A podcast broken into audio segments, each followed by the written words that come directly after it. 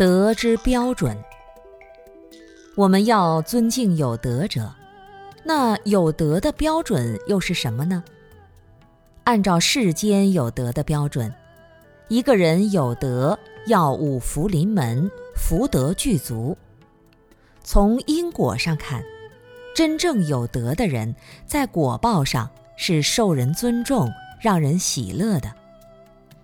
如果是无德之人，他外在的果报上就会灰头土脸，显示不出让别人尊重的东西来。哪怕你现在做人已经很好了，问心无愧，但如果整天病殃殃的，也是因为你过去积了不善之因。从总体上看，还是缺乏德行。从果报上说，多病的人、短命的人。都是德行不够。如果德行够了，就能够健康，至少不会夭折。当然，菩萨视线是另外一回事，大成就者是不在这一范围里的。就人间有德而言，有德之人先要满足健康长寿这两个果报的条件，然后还要富有。这种富有包括物质富有和精神富有两种。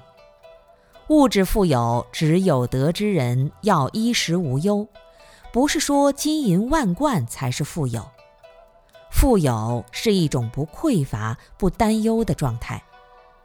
就像孔子的学生颜回一样，居住在陋巷里面，每天饮食很简单，但人也不堪其忧。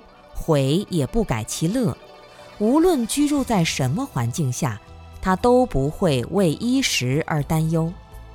即便吃的是青菜萝卜汤，也能心安理得、开心自在。这也是有德之人，不是无福之人。因此，有德者的物质要求是很少的，他不依赖于外在。基本上能够自我满足，过一种安然自得的生活。此外，在物质富有的同时，还要有精神上的富有，这个很重要。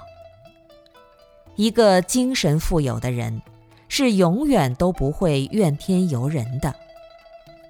第四，有德的人还要受人尊重，你的所作所为。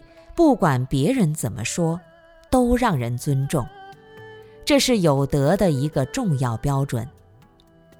你的行为受人尊重，到处宣扬都没关系。如果你的行为很差，别人一说你都脸红，这就是没有德行的表现了。因此，在修道的路上，我们要亲近那些大家都尊重的人。远离那些不三不四的人，只有这样，你才能获得更多的世间吉祥，而不会招来灾殃。最后，真正有道德的人一定是慈悲善良的人。如果没有慈悲心，他透发出来的磁场就让人别扭。所谓天地之大德曰生。